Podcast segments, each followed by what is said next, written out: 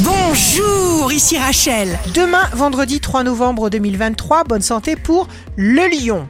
Gardez en vous une confiance absolue. Votre corps veut que vous soyez en bonne santé et vous ferez vos preuves. Le signe amoureux du jour sera le verso. Préservez farouchement vos propres désirs. Profitez de cette chance. Si vous êtes à la recherche d'un emploi, les poissons, soyez prêts à apporter les changements nécessaires qu'il vous faut. Vous aurez même du renfort. Le signe fort du jour sera le Sagittaire. Les forces positives sont plus fortes que les doutes. La bonne route passe toujours par une sensation de joie.